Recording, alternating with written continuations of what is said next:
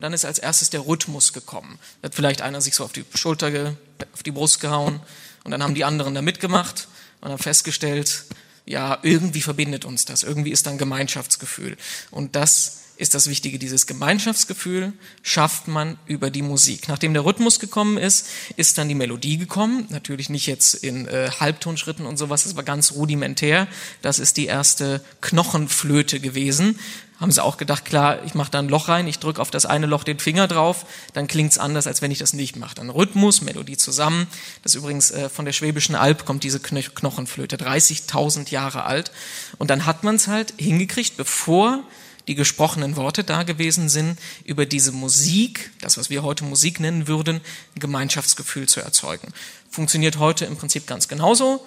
Heute ist das allerdings äh, in den Arenen, in den Konzerthallen. Hier äh, Bruce Springsteen 2012 im Hyde Park. Wenn Sie genau hingucken, dritte Reihe links stehe ich irgendwo das ist, ähm, ich kann es aus Erfahrung sagen, das ist ein Moment, den man wirklich nicht beschreiben kann. Ich habe ähm, einen Ton daraus rausgesucht aus dem Konzert, wo er anfängt, Thunder Road zu singen. Das ist eines der bekanntesten Lieder von Bruce Springsteen. Und dann er, nachdem die ersten zwei Zeilen gesungen werden, das Publikum weiter singt. Und da passiert ein ganz interessanter Effekt, denn Wissenschaftler sagen, in dieser Masse, in diesen 80.000 Menschen, synchronisieren sich die Hirnströme. Und alle fühlen in gewissem Sinne im gleichen Takt. Well, don't turn back inside, darling, you know just what I'm here for. So you're scared and you're thinking that maybe we ain't so Ich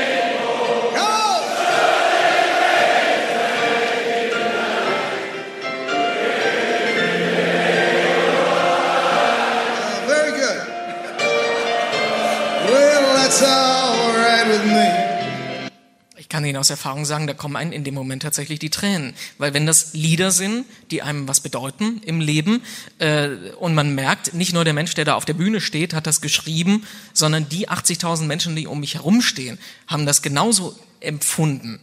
Wie gesagt, die Wissenschaftler sagen, die Hirnströme synchronisieren sich, dann schafft das eben dieses ganz große Gemeinschaftsgefühl. Ganz lustig übrigens, Sie haben es vielleicht mitgekriegt, die sind ein bisschen aus dem Takt gekommen mit der Zeit gegen Ende der Zeilen. Das liegt daran, dass bei 80.000 Menschen der Schall am hinteren Ende des Publikums später ist als vorne. Das ist so ein bisschen äh, aktive Schallgeschwindigkeit, die wir da erleben. Aber ähm, Gemeinschaftsgefühl, da sind wir auch schon bei der Kirche. Funktioniert es genauso. Oh, happy day, happy day, when Jesus was. Oh,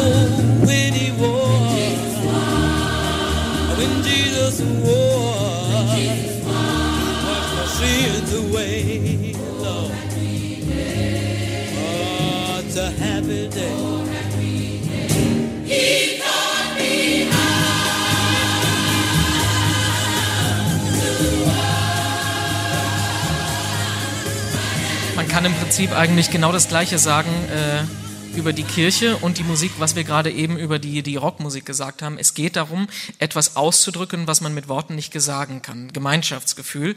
Es geht darum, klarzumachen, wir haben diese religiöse Erfahrung, wir sind für was dankbar, wir haben da etwas, was wir feiern im Gottesdienst und wir drücken das halt eben in der Musik aus. Man kann sogar sagen, diese Gospelmusik, Oh Happy Day, Edwin Hawkins Singers haben wir gehört, diese Gospelmusik ist ähm, eine, also wenn es die nicht geben würde, würden wir unsere heutige Rock- und Popmusik überhaupt nicht haben. Weil das ist eine, ähm, ganz kurz abgebrochen, es ist eine äh, Tradition von den schwarzen Sklaven in den USA gewesen. Die haben, ähm, als die auf die Felder rausgegangen sind, um irgendwie diese Monotonie zu überstehen, haben sie halt ihre, ihre Gesänge gemacht, die entstanden sind aus den afrikanischen Buschgesängen. Da haben wir wieder die Trommeln.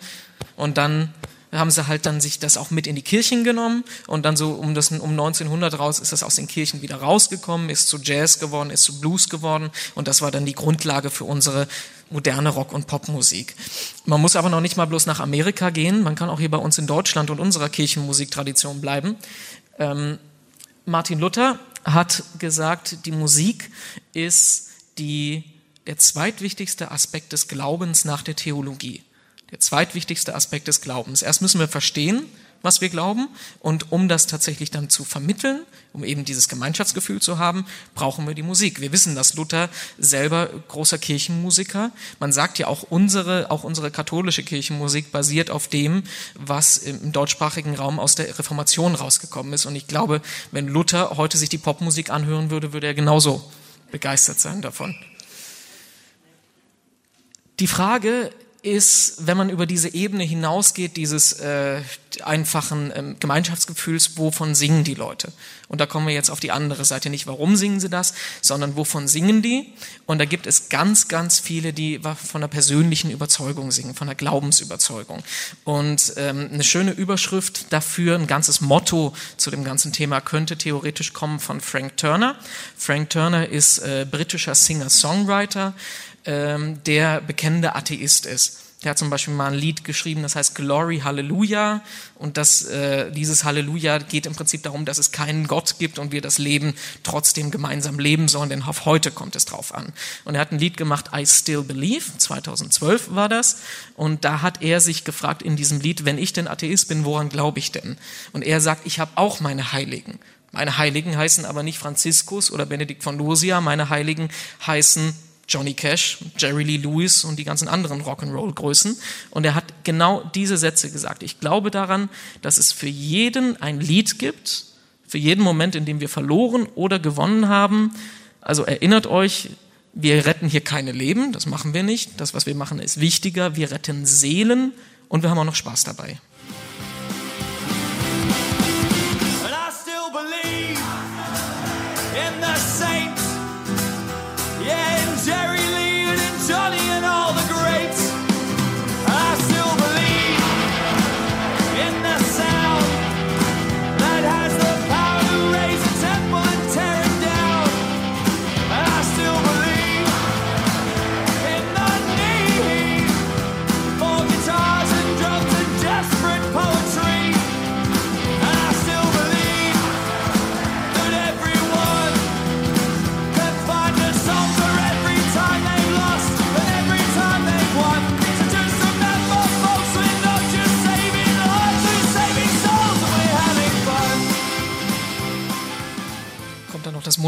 Mundharmonika-Solo, aber das ist so, betrachten es im Prinzip die Popmusiker, die sagen, wir retten keine Leben, wir retten Seelen und wir haben Spaß dabei. Wie machen wir das? Wir äh, als Kirche versuchen ja zum Beispiel oftmals, um in äh, die, um unsere Gottesdienste aufzuwerten, Popmusik einzubauen. Man kann das auch umgekehrt machen. Man kann auch die Elemente des Gottesdienstes in die Popmusik reinbringen. Das ist ganz lustig, da gibt's mehr als man denkt. Halleluja, Leonard Cohen kommt einem natürlich als erstes in den Kopf. Da ist das Interessante daran, dass diese Struktur des Hallelujas von Leonard Cohen, wenn Sie das mal gehört haben, äh, entspricht im Prinzip dem, wie wir das Halleluja auch im Gottesdienst singen, ne? mit Antwortgesang und so hin und her. Halleluja.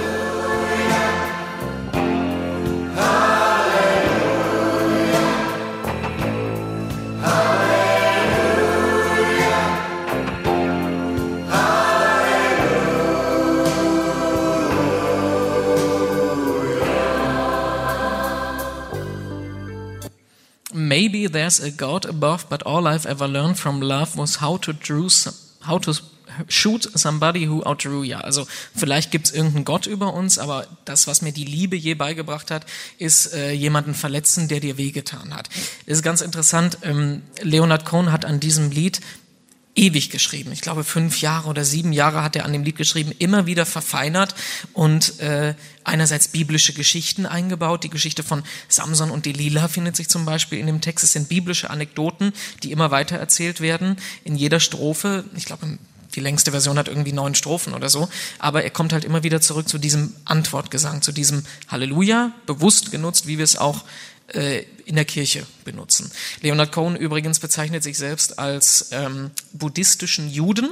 Er sagt, er ist als Jude geboren und äh, er ist leider auch gestorben 2016 als Jude, hat aber vorgehabt, den Rest seines Lebens, weil er so ein tiefgläubiger Mensch war, im Kloster zu verbringen und ist in ein Zen-Kloster in Kalifornien gegangen, sich schön das Geld angespart, was er als Musiker verdient hat.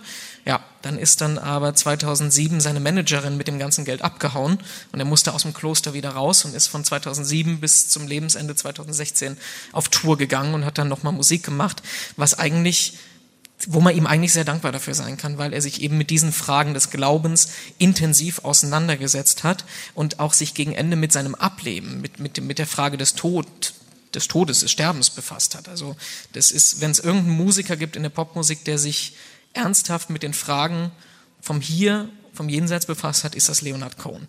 Man muss aber alles nicht so schwer und so tragisch sein. Wir können auch zum Kyrie gehen, Mr. Mister, 1985.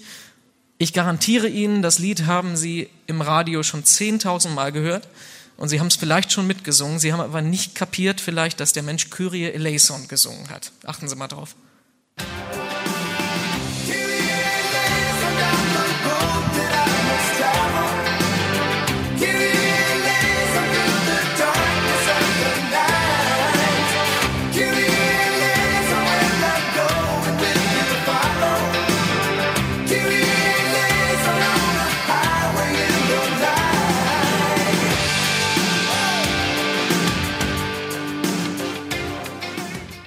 Ist auch ein Hammer, oder? Hätten Sie das erwartet?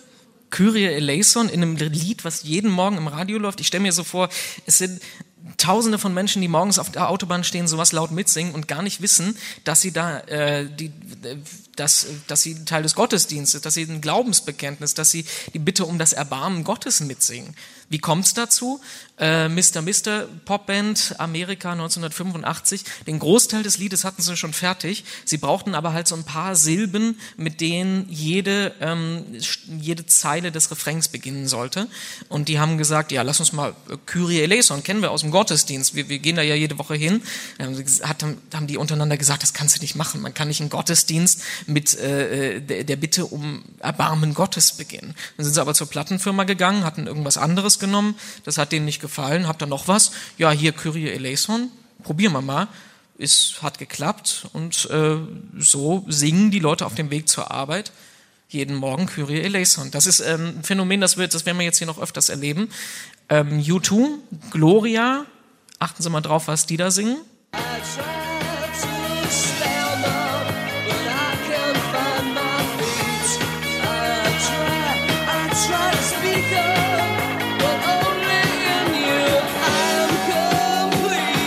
Achtung, und jetzt?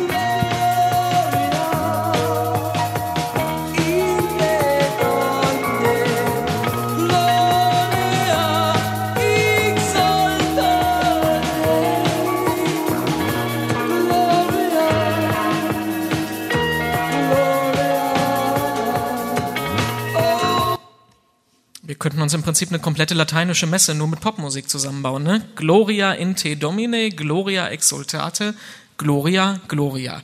Geschichte ist relativ ähnlich. Bono und U2, überzeugt katholisch, wollen das in ihre Musik rüberbringen. Da machen wir eine kleine Klammer, weil das taucht später nochmal auf in einem ganz anderen Kontext. Man kann aber nicht bloß ähm, die Elemente des Gottesdienstes finden, sondern man kann auch die Popmusik als Bekenntnis, als Glaubensbekenntnis benutzen.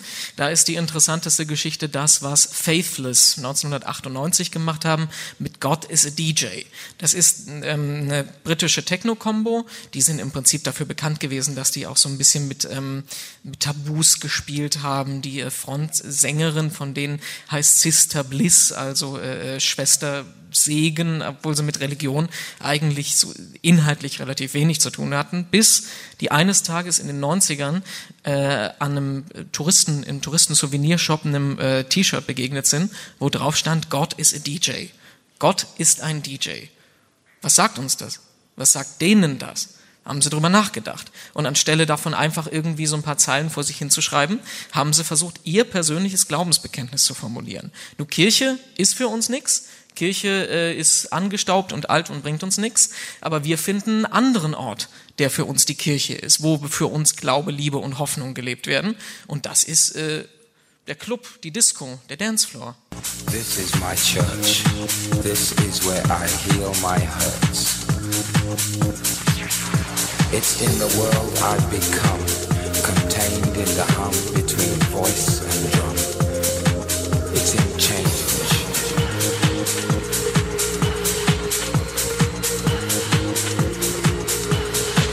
poetic justice of cause and effect respect, love, compassion.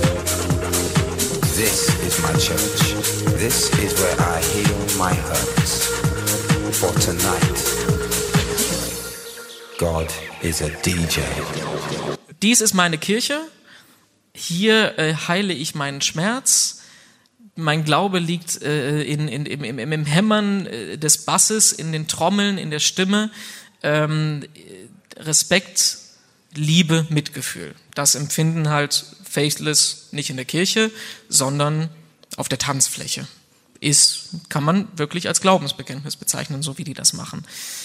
Jetzt kommen wir zu dem, was Sie gerade gesagt haben. Jetzt haben wir nämlich eine ganze Liste rausgesucht mit äh, Musikern, die tatsächlich sich bei der Bibel bedient haben. Das sind einerseits ähm, Geschichten aus der Bibel, die man sich einfach rausnimmt.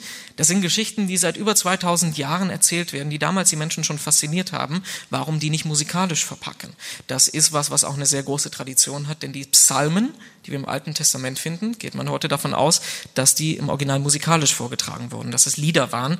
Man hat bloß die Melodie nicht mehr. Deswegen steht das in einer sehr guten Tradition. Wir können aber noch weiter zurückgehen. Wir können ähm, 1965 gehen. Der Text von Turn, Turn, Turn von den Birds. Das Lied kommt im Original vom äh, Pete Seeger. Das ist ein amerikanischer Singer-Songwriter, aber nur die Melodie. Denn der Text steht im Guinness-Buch der Rekorde als ältester Text eines Popsongs überhaupt. 2800 Jahre, denn er hatte eins zu eins. Hören wir es uns erstmal an. Turn, turn, turn.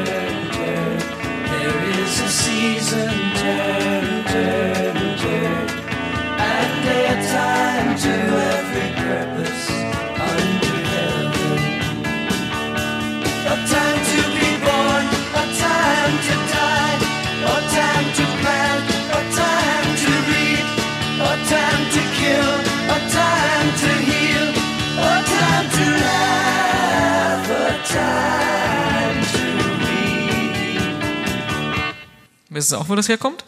Dieser Text kommt aus dem Buch Kohelet, Kapitel 3, Vers 1, eines der ältesten äh, Bücher der Lieder. Alles hat seine Stunde, für jedes Geschehen unter dem Himmel gibt es eine Zeit, eine Zeit zum Gebären und eine Zeit zum Sterben. Everything there is a season, a time to every purpose under heaven. Also, da findet man das wieder. Die haben sich äh, eins zu eins aus der Bibel bedient. Wie gesagt, ältester Text der Popmusik, der Popgeschichte. Äh, Pete Seeger, habe ich gesagt, hat's geschrieben. Pete Seeger hat auch die Tantiemen für den Text einkassiert, obwohl er es gar nicht gemacht hat. Er hat gesagt, er hat mir ein schönes Haus dafür gekauft. Äh, kann man eigentlich ganz gut machen. Ne? Kommen wir zum nächsten Beispiel. Das kennen Sie garantiert, auch wenn ich es Ihnen nicht vorspiele. An den Strömen zu Babel, da saßen wir und weinten, als wir an Zion dachten. Wer kennt das Lied? By the rivers of Babylon,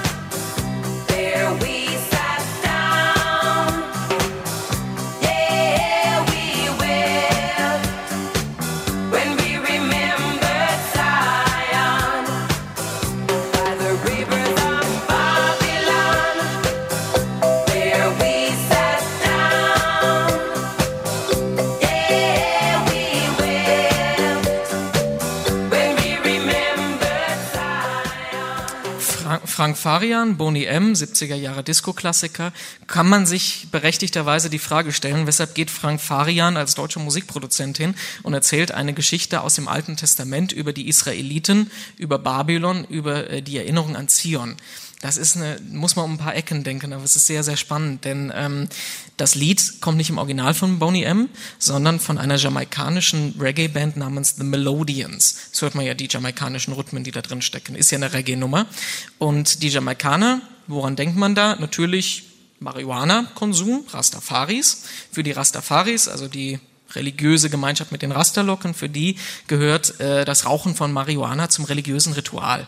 Die sagen, ähm, das erweitert unseren Geist, damit kommen wir Gott näher.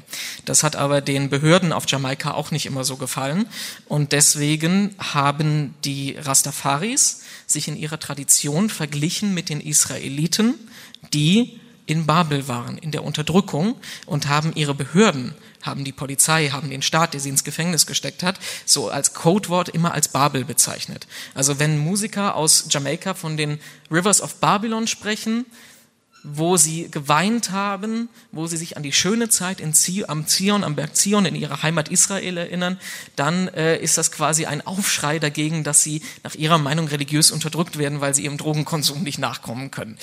Das hat, ich, ob das Frank Farian so gewusst hat, will ich mal nicht verurteilen. Ähm, wir kommen nochmal zu den Psalmen zurück. Ich bin arm und gebeugt, der Herr aber sorgt für mich, meine Hilfe und mein Retter bist du. Psalm 40. Psalm 40, 40, sind wir wieder bei U2. U2 haben das eins zu eins vertont.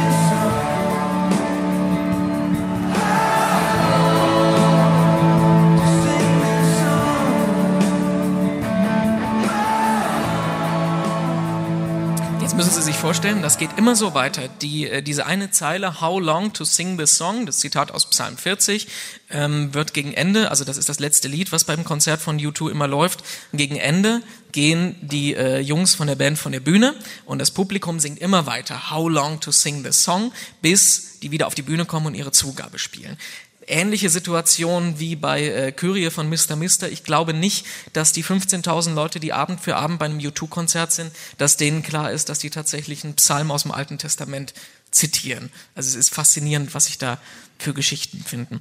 Ich habe mir mal eine Band äh, konkret rausgesucht, eine Band, wo man eigentlich am wenigsten erwarten würde, dass die was mit Religion zu tun haben. Das sind die Beatles, denn ähm, die Beatles, Rebellen der 60er Jahre, die Beatles, ohne die unsere Popmusik heute nicht so klingen würde, wie sie klingt, haben eine interessante Beziehung dazu. Jeder der vier, George Harrison, Ringo Starr, Paul McCartney, John Lennon, äh, sind in einem religiösen Umfeld aufgewachsen, zwei anglikanisch, zwei katholisch, äh, haben sich auch kennengelernt quasi im Kirchenchor, in der Kirchenband, haben dann aber, wie man das so macht, in den 60ern sich davon distanziert, weil es nicht cool gewesen ist, aber es finden sich überall in der Musik relativ viele Verweise auf religiöse Themen und auf seine eigene Weise hat jeder dann auch zurückgefunden zur Religion, kann man sagen. Ähm, John Lennon hat auf alle Fälle 1965 in einem britischen Interview mit einem Jugendmagazin gesagt, wir sind populärer als Jesus. Ähm, eines der bekanntesten Zitate von John Lennon, er hat es hinterher ein bisschen relativiert. Er hat gesagt, äh, ich meine damit die Popkultur, das Fernsehen, das Radio hat mehr Einfluss auf die Jugend als das Wort Gottes. Ich bin mir ziemlich sicher, dass es im Original nicht so gemeint hat. In äh, Großbritannien ist es relativ unter ferner Liefen gelaufen. Als das Interview drei Monate später in Amerika veröffentlicht wurde, gab es Riesenaufstände. Amerika ist nochmal eine Nummer religiöser als äh, Großbritannien und gerade in den Südstaaten äh, wurden Platten verbrannt, Radiosender haben die Musik der Beatles boykottiert und leider muss man auch sagen, ist es dieser Satz gewesen, der John Lennon dann später sein Leben gekostet hat, weil richtig, Mark Eric Chapman in New York äh, hat John Lennon äh, in den Rücken geschossen dreimal und gefragt, warum, hat er gesagt, äh, die Beatles mit ihrer Musik, John Lennon mit diesem Zitat hat meine religiösen Gefühle beleidigt. Das ist ganz interessant, aber dass auf der anderen Seite John Lennon so atheistisch, wie er sich definiert hat, Imagine zum Beispiel von John Lennon ist ein atheistisches Lied. Äh, er singt äh, There's no heaven above us, above us only sky, also kein Himmelreich, sondern nur der Himmel mit den Wolken über uns. Wir brauchen keine Religion, wir brauchen äh, kein Geld, wir sind alle gleich. Was ist das? Das ist der Inhalt des kommunistischen Manifests. John Lennon hat ganz klar gesagt, ich meine das auch damit, wenn ich das aber in so eine süßliche Melodie packe, auch da, die Leute singen das, ohne drüber nachzudenken, und die singen ein atheistisches Lied, die singen das kommunistische Manifest. Ähm, er hat kurz vor seinem Tod äh, einen katholischen Gottesdienst noch besucht, weil Künstler extrovertiert lässt sich gerne von was begeistern und hat im Fernsehen eine Dokumentation über Jesus von Nazareth gesehen und fand das so großartig, dass er gesagt hat, ich mache mich schick, ich gehe mit meiner Frau und meinem Sohn in die Ostermesse, bis dann aber äh, Yoko Ono, seine Frau, ihm später gesagt hat, äh, ja, lass das mal lieber mit Kirche, ist nicht so, lass uns lieber mal bei den ostasiatischen Philosophien bleiben. Man kann es aber auch ähm, ganz klassisch katholisch mit Marienverehrung betrachten. In den Zeiten der Verzweiflung spricht Mutter Maria zu mir mit Worten voller Weisheit. In der dunkelsten Stunde steht sie an meiner Seite. In der düsteren Nacht gibt es ein Licht, das mich begleitet bis zum Morgen. Könnte man als Mariengebet auffassen. Ne? Könnte man aber auch auffassen als Text von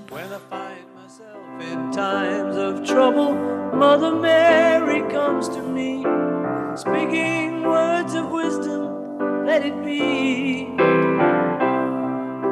And in my hour of darkness, she is standing right in front of me, speaking words of wisdom, let it be.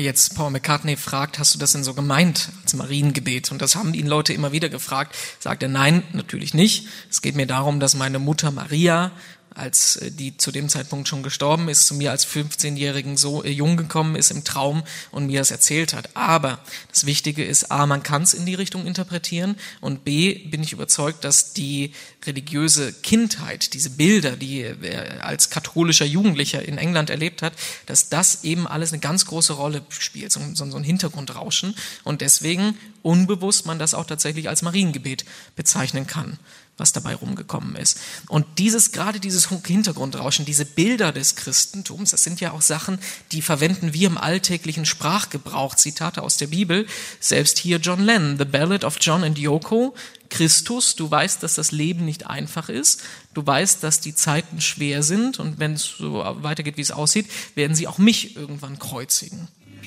chance, Christ, you know it ain't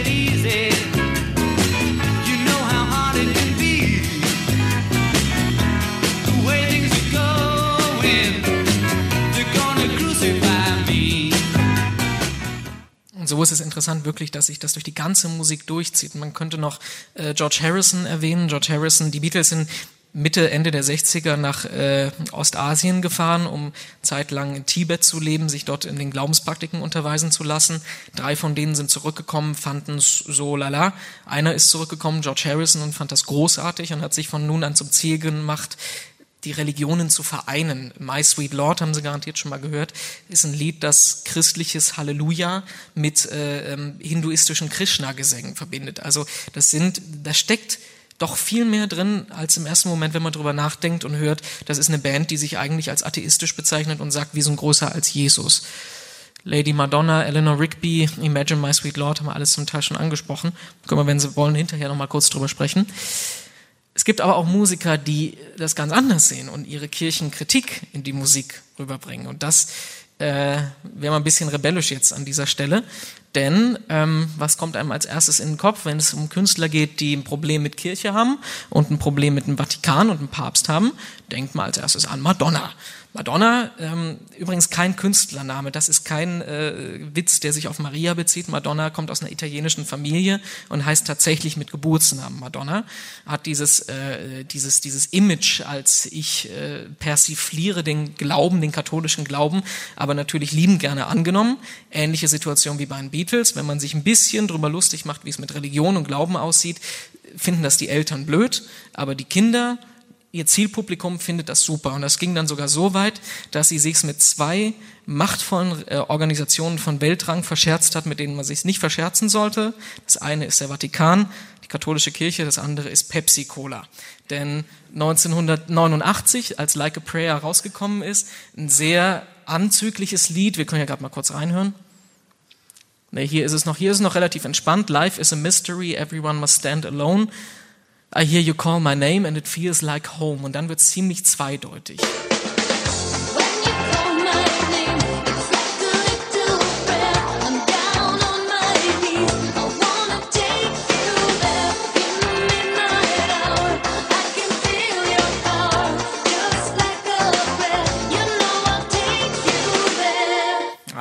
Mitternachtsstunde fühle ich deine Kraft, wie, auf, wie ein Gebet falle ich auf die Knie, will dich zum Höhepunkt bringen. Das ist natürlich was, wo der Vatikan gesagt hat, gerade mit äh, so Worten wie, äh, also mit, mit christlichen Bildern, die sie auch verwendet hat, ist das keine gute Sache. Sie müssen sich mal das Video angucken. Das Video ist noch viel, viel deutlicher. Da tanzt sie äh, halbnackt vor brennenden Kreuzen, geht in eine Kirche rein, fängt an, eine Statue zu küssen, die dann zum Leben erweckt, dann fallen sie auf den Boden, äh, ver vertiefen sich im Liebesspiel, alles was, was äh, dem Vatikan nicht gefallen hat. Und deswegen hat Papst Johannes Paul II. gesagt, ihr als Katholiken könnt euch das nicht anhören, ihr könnt euch Madonna nicht anhören.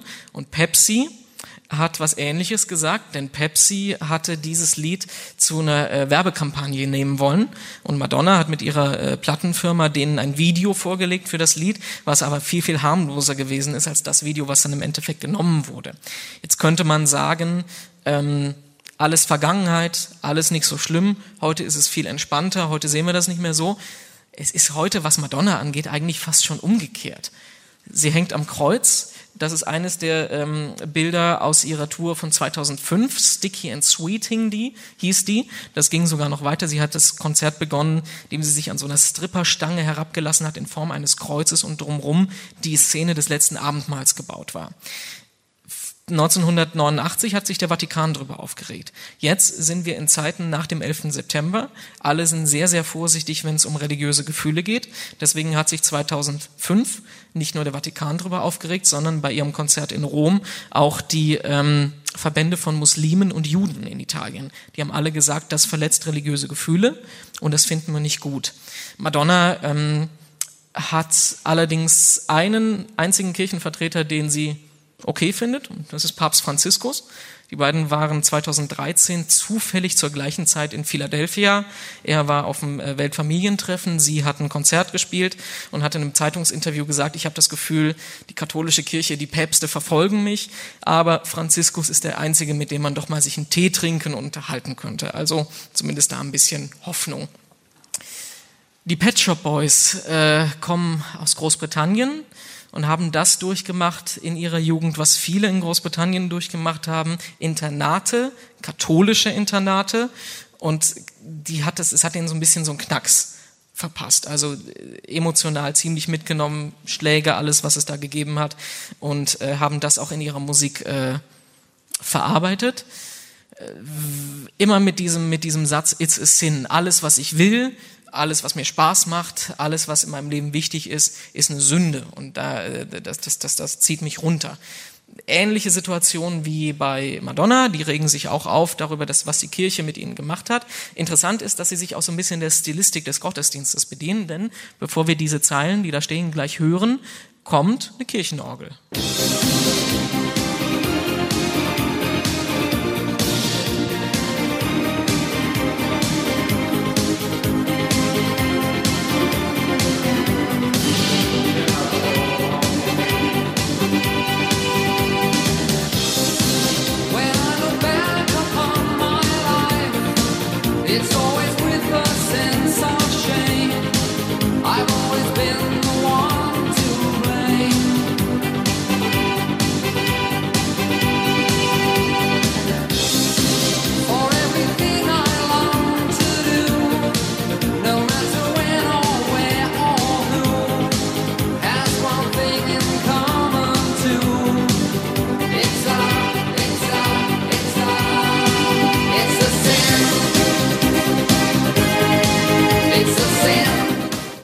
besser gesagt Synthesizer in Stil einer Kirchenorgel. Das war jetzt keine richtige Kirchenorgel.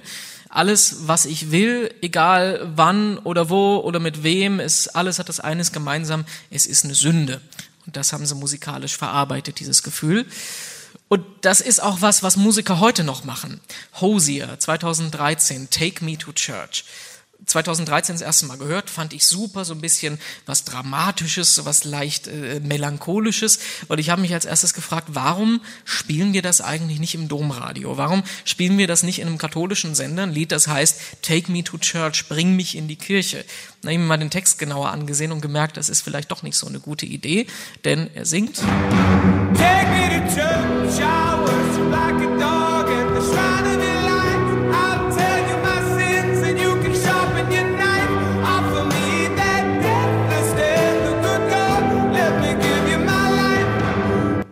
Also bring mich in die Kirche, ich werde niederknien, ich werde äh, flehen wie ein Hund vor dem Schreien deiner Lügen, ich äh, verrate dir meine Sünden und du kannst dein Messer schärfen. Es wird ähm, sogar noch ein bisschen deutlicher in dem Text. My church offers no absolutes. She tells me worship in the bedroom. The only heaven I'll be sent to is when I'm alone with you. I was born sick, but I love it. Command me to be well. Amen. Amen. Amen.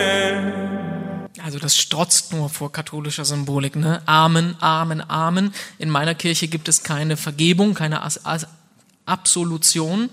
Äh, Sie sagten mir, anbeten kannst du nur im Schlafzimmer. Den einzigen Himmel, für den es für mich gibt, ist, wenn dir, den ich mit dir alleine. Ich bin krank geboren, aber ich liebe es. Gebete mir, dass es mir wieder gut geht.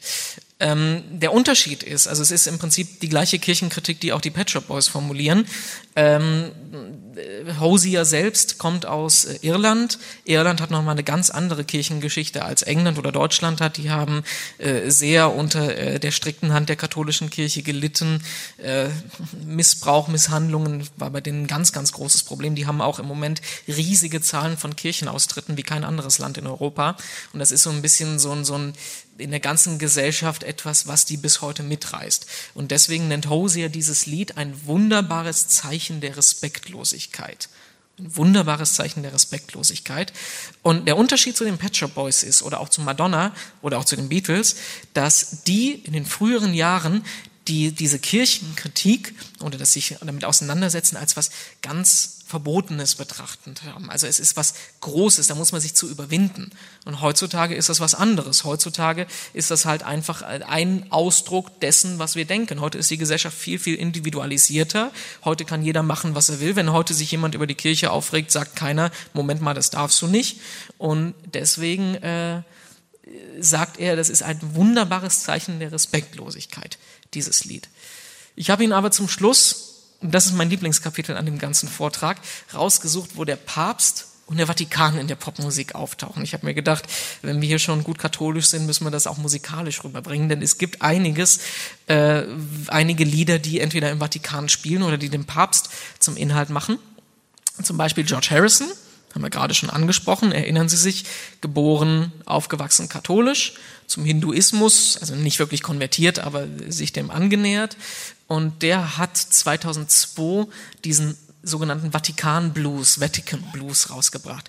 Das ist, äh, 2001 ist er ja schon verstorben und 2002 ist noch ein Album rausgekommen, das die letzten Werke der letzten zehn Jahre, die noch nicht veröffentlicht waren, äh, zusammengefasst hat. Und da kommt zu diesem Lied, also zusammengefasst übersetzt, ich habe noch damals geglaubt, bin nach Rom gereist, habe jede Stufe im Petersdom erklommen, klaustrophobisch, exkatholisch, an je, letzt, letzten Samstagnacht.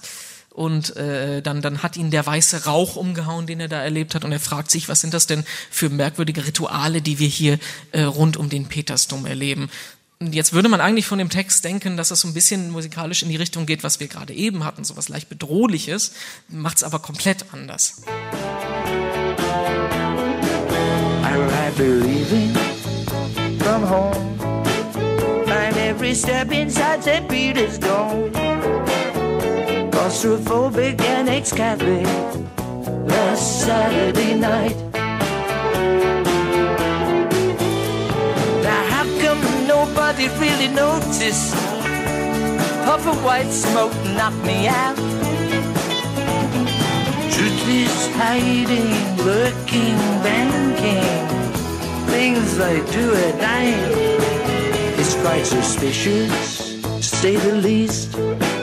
Even mentioned it to my local priest.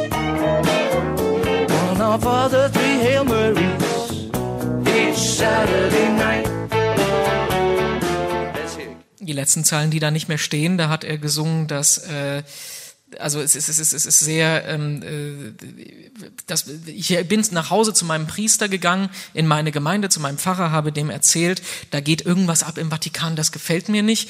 Und äh, was sagt der Priester? Äh, red mal nicht lieber drüber, jeden Samstagabend jetzt bitte ein Vater unser, dreimal Ave Maria und dann hat das äh, wieder gut. David Peel ist ein Straßenmusiker aus New York. Da sind wir wieder ein bisschen bei John Lennon, weil John Lennon hat ihn entdeckt. David Peel ist ein sehr skurriler Typ gewesen, einfach der auf der Straße mit seiner Gitarre gestanden hat und sich äh, Lieder ausgedacht hat, die schockieren sollten. Der hat äh, zum Beispiel den Birth Control Blues, also den Verhütungsblues verfasst und auch dieses schöne kleine Lied äh, The Pope Smokes Dope, also der Papst raucht Gras äh, was es tatsächlich in die Charts geschafft hat in den 60ern, weil nämlich John Lennon an dem vorbeigelaufen ist und hat gesagt, das ist so durchgedreht, das ist so auch, passt das so in meine Idee, die äh, Kirche zu kritisieren, dass er gesagt hat, ich gebe dir einen Plattenvertrag, ich bringe dich groß raus. Und der Text, müssen Sie sich mal angucken, es ist skurril, das sagt dann, äh, also der Papst raucht Gras, äh, Jesus ist high auf Mescalin, der Teufel nimmt das und das, also das ist schon ein bisschen ungewöhnlich.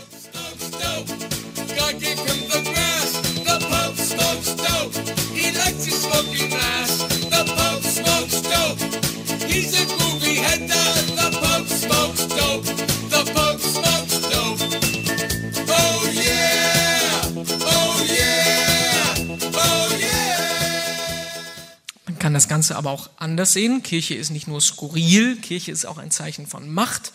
Und so hat das Prince gemacht. Prince hat ein Lied rausgebracht, das heißt nur einfach Pope, Papst. Und die Grundfrage ist, oder, oder das, was er singt, du willst Präsident sein, du willst Macht haben. Ich wäre nicht gern Präsident, ich wäre lieber Papst. Weil dann habe ich nicht mit Demokratie, mich nicht mit Parlamenten auseinanderzusetzen. Du willst Präsident sein, ich wäre Papst. You can be the president, I'd rather be the Pope. I say you can be the president. I'd rather be the pope.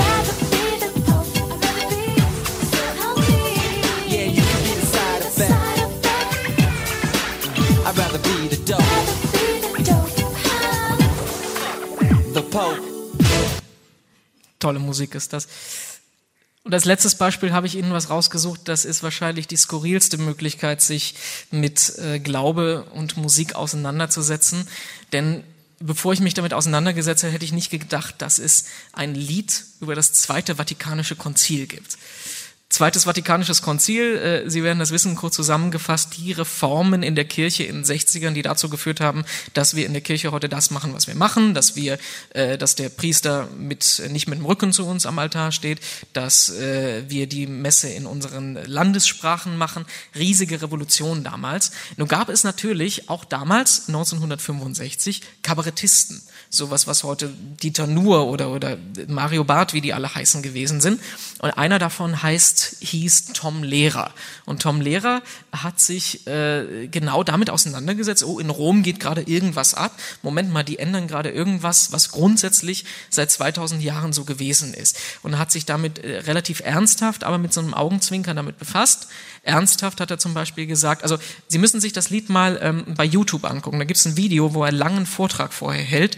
Da erzählt er so Sachen wie, Sonntag sollen wir kein, äh, nein, Freitag sollen wir kein Fleisch essen, aber der Soldat kann freitags trotzdem aufs Feld gehen und Menschen umbringen. Also das war ihm auch nicht ganz klar.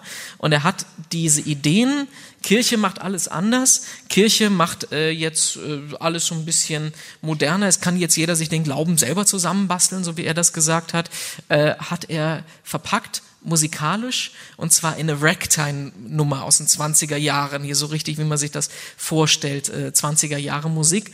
You can do uh, whatever steps you want if you have cleared them with the pontiff. Also du kannst in der Kirche alles machen, wenn du es nur mit dem Papst äh, abgeklärt hast. Everybody say his own Kyrie eleison. Jeder macht seine eigene, äh, seine eigenes Glaubensbekenntnis und wirklich die Musik, die dahinter steckt. Also es ist, ich glaube, es ist ein guter Abschluss für das Ganze.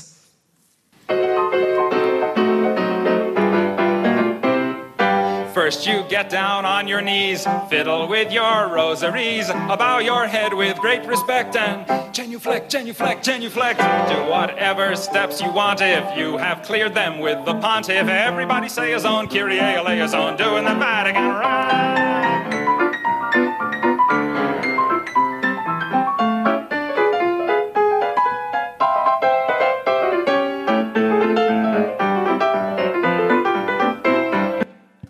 Jetzt können Sie gleich nach Hause gehen und sagen, ich habe mir eine Ragtime-Nummer über das Zweite Vatikanische Konzil angehört.